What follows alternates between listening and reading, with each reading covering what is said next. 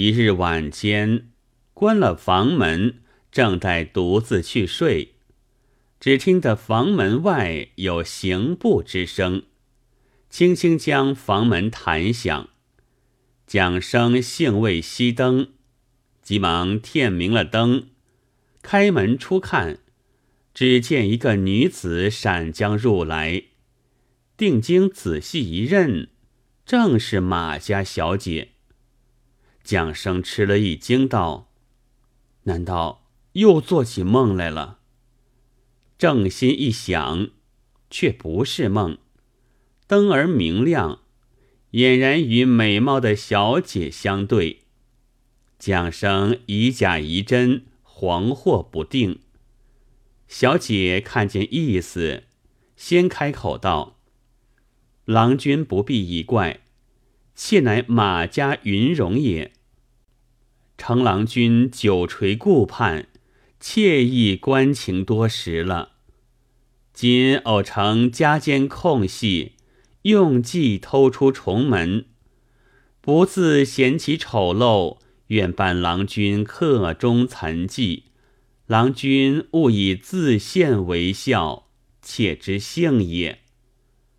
蒋生听罢，真个如饥得食，如渴得浆，宛然流软入天胎，下界凡夫得遇仙子。快乐嬉兴难以言喻，忙关好了门，挽手共入鸾围，即讲于飞之乐。云雨既毕，小姐吩咐道：“且见郎君韶秀，不能自持，至于自荐枕席。然家言刚立，一知风声，或不可测。”郎君此后切不可轻至妾家门首，也不可到外边闲步，被别人看破行径。只管夜夜虚掩房门相待。入定之后，妾必自来，万物轻易漏泄，实可欢好得久长耳。蒋生道：远乡孤客一见芳容，想慕欲死。虽然梦寐相遇，还道仙凡隔远，岂知鹤蒙不弃，垂盼给予笔漏，得以共枕同亲，极尽人间之乐。小生今日就死也瞑目了，何况金口吩咐，小生敢不记心？小生自此足不出户，口不轻言。只呆呆守在房中，等到夜间，后小姐光降相聚便了。天未明，小姐起身，再三祭约了夜间，然后别去。蒋生自想真如玉仙，胸中无限快乐，只不好告诉的人。小姐夜来明去，蒋生守着吩咐，果然轻易不出外一步，唯恐漏了行迹，有负小姐之约。蒋生少年固然精神健忘，竭力纵欲，不以为疲。当得那小姐身自之位，疑似能征惯战的一般。一任颠鸾倒凤，再不推辞，毫无厌足。蒋生道时时有怯败之意，那小姐竟像不要睡的，一夜何曾休歇？蒋生心爱的紧，见他如此高兴，倒是深闺少女乍知男子之味，有两情相得。所以毫不避忌，紧着性子喜欢做事，难得这样真心，一发快活，唯恐承奉不周，把个身子不放在心上，拼着性命做，就一下走了阳，死了也罢。弄了多时，也觉有些倦怠，面颜看看憔悴起来。正是二八佳人体似酥，腰间仗剑斩渔夫。虽然不见人头落，暗里教君骨髓枯。且说蒋生同伴的朋友，见蒋生时常日里闭门昏睡，少见出外，有时略略走得出来，哈欠连天，像夜间不曾得睡一般；又不曾见他搭伴夜饮，或者中了速成。又不曾见他寄管流连，或者害了色病，不知为何如此。即来牵他去哪里吃酒宿娼，未到晚必定要回殿中，并不肯少留在外边一更二更的。众人多个疑心道：这个行径，必然心下有事的光景。像是背着人做了什么不明的勾当了。我们相约了，晚上后他动静，势必要捉破他。当夜天色刚晚，小姐已来，蒋生将他藏好，唯恐同伴疑心，反走出来谈笑一会儿，同吃些酒，只等大家散了。然后关上房门，进来与小姐上床。上得床时，那交欢高兴，弄得你死我活，哼哼赖赖的声响，也顾不得旁人听见。又且无休无歇，外边同伴窃听得到，蒋驸马不知哪里私弄个妇女在房里受用。这等久战，战得不耐烦，一个个那话直竖起来，多是出外久了的人，怎生今得？各自闺房，有的硬忍住了，有的放了手冲，自去睡了。次日起来，大家道：“我们到蒋驸马房前守他，看什么人出来。”走在房外。房门虚掩，推将进去，蒋生自睡在床上，并不曾有人。众同伴疑道：“哪里去了？”蒋生故意道：“什么哪里去了？”同伴道：“昨夜与你弄那话儿的。”蒋生道：“何曾有人？”同伴道：“我们众人多听得的，怎么混来的？”蒋生道：“你们见鬼了。”同伴道：“我们不见鬼，只怕你找鬼了。”蒋生道：“我如何找鬼？”同伴道：“晚间与人干那话，声响外闻，早来不见有人，岂非是鬼？”蒋生晓得他众人一来窃听了，亏得小姐起身的早。去的无忌，不被他们看见，实为万幸。一时把说话之无道。嗯，不瞒众兄说，小生少年出外，官况日久，晚来上床忍制不住，学作交欢之声以解欲火。其实只是自家猴急的光景，不是真个有人在里面交合。说着，甚是惶恐。众兄不必疑心。同伴道：“我们也多是猴急的人，若果是如此，有甚惶恐？只不要招了什么邪妖，便不是耍事。”蒋生道：“并无此事，众兄放心。”同伴似信不信的，也不说了。只见蒋生渐渐支持不过，一日疲倦似一日，自家也有些觉得了。同伴中有一个姓夏的，名梁策，与蒋生最是相爱。见蒋生如此，心里替他担忧，特来对他说道：“我与你出外的人，但得平安，便为大幸。今仁兄面黄肌瘦，精神恍惚，语言错乱。即听兄晚间房中，每每与人窃窃私语，此必有作怪敲妻的事。仁兄不肯与我们明言，他日定要做出事来，性命干系，非同小可。可惜这般少年葬送在他乡外府，我辈何忍？况小弟蒙兄挚爱。有什么勾当，便对小弟说说，斟酌而行也好，何必相瞒？小弟赌个咒，不与人说就是了。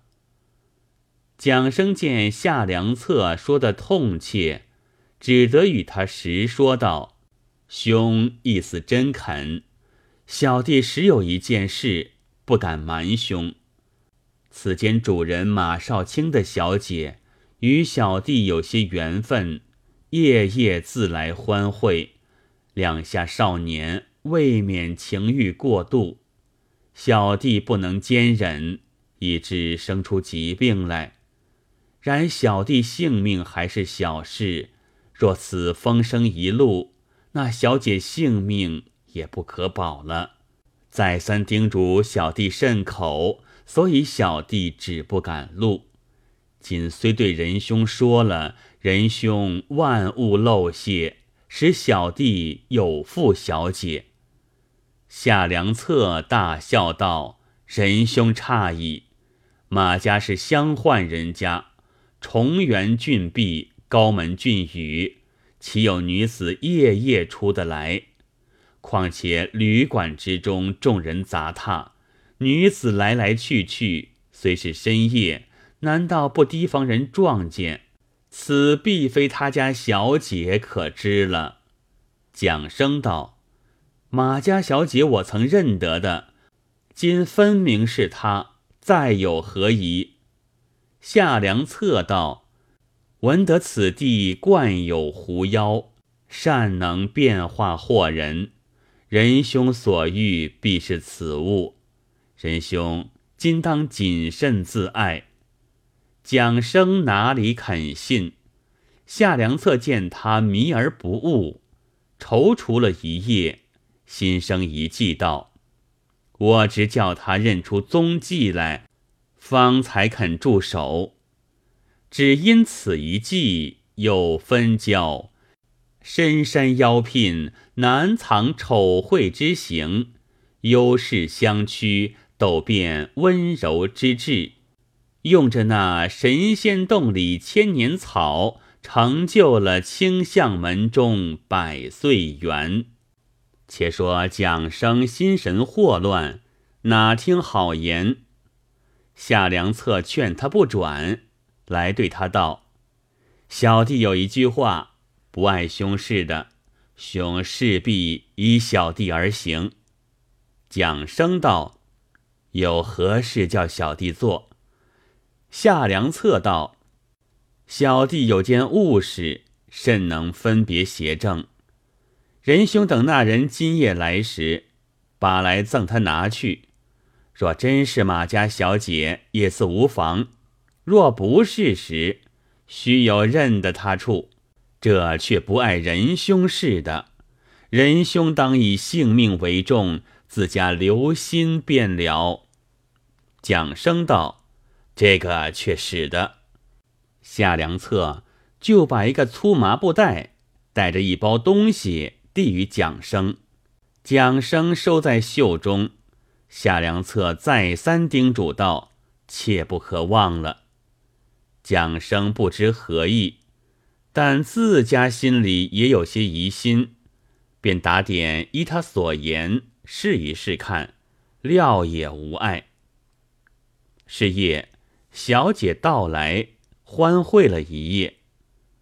将到天明去时，蒋生记得夏良策所嘱，便将此带出来赠他道：“我有些少物事，送小姐拿去，且到闺阁中慢慢自看。”那小姐也不问是什么物件，见说送他的，欣然拿了就走，自出店门去了。蒋生睡到日高，披衣起来，只见床面前多是些碎芝麻粒儿，一路出去撒到外边。蒋生恍然大悟道：“夏兄对我说，此囊中物能别邪正，原来是一袋芝麻。芝麻哪里是辨别的邪正的？他以粗麻布为袋，明是要将它撒浆出来，就此可以任他来宗去迹。这个就是叫我辨别邪正了。我而今。”跟着这芝麻踪迹寻去，好歹有个住处，便见下落。蒋生不说与人知，只自心里明白，逐步暗暗看地上有芝麻处便走。眼见的不到马家门上，明知不是他家出来的人了。迂迂曲曲穿林过野，芝麻不断。一直跟寻到大别山下，只见山中有个洞口，芝麻从此进去。蒋生晓得有些诧异，担着一把汗往洞口走近，果见一个聘壶，身边放着一个麻布袋儿，放倒头在那里酣睡。急转雌雄砍雨梨。皮囊改换使人迷，此时正做阳台梦，还是为云为雨时。蒋生一见大惊，不觉喊道：“来媚吾的是这个妖物啊！”那狐性极灵，虽然睡卧，甚是警醒，一闻人声，倏把身子变过。仍然是个人形。蒋生道：“吾已识破，便来何干？”那狐走向前来，执着蒋生手道：“郎君勿怪，我为你看破了行藏，也是缘分尽了。”蒋生见他仍复旧形，心里老大不舍。那狐道：“好叫郎君得知。”我在此山中修道，将有千年，专一与人配合雌雄，炼成内丹。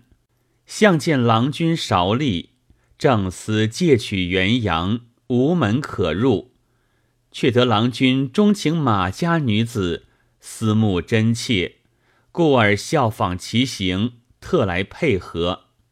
一来助君之欢，二来成我之事。今行迹已露，不可再来相陪，从此永别了。但往来已久，与君不能无情。君身为我得病，我当为君治疗。那马家女子，君既心爱，我又假托其貌，邀君恩宠多时，我也不能戛然，当为君谋取。是为君妻，以了心愿，是我所以报君也。说罢，就在洞中手携出一般稀奇的草来，数作三束，对蒋生道：“将这头一束煎水自洗，当时你精完气足，壮健如故。这第二束将去。”巧的撒在马家门口暗处，马家女子及时害起赖病来，然后将这第三束去煎水与他洗濯，这赖病自好，女子也归你了。新人相好时节，莫忘我做媒的旧情也。遂把三束草一一交付蒋生，蒋生收好。那狐又吩咐道：“慎之，慎之，莫对人言。我亦从此是矣。”言毕，依然化为狐形，跳跃而去，不知所往。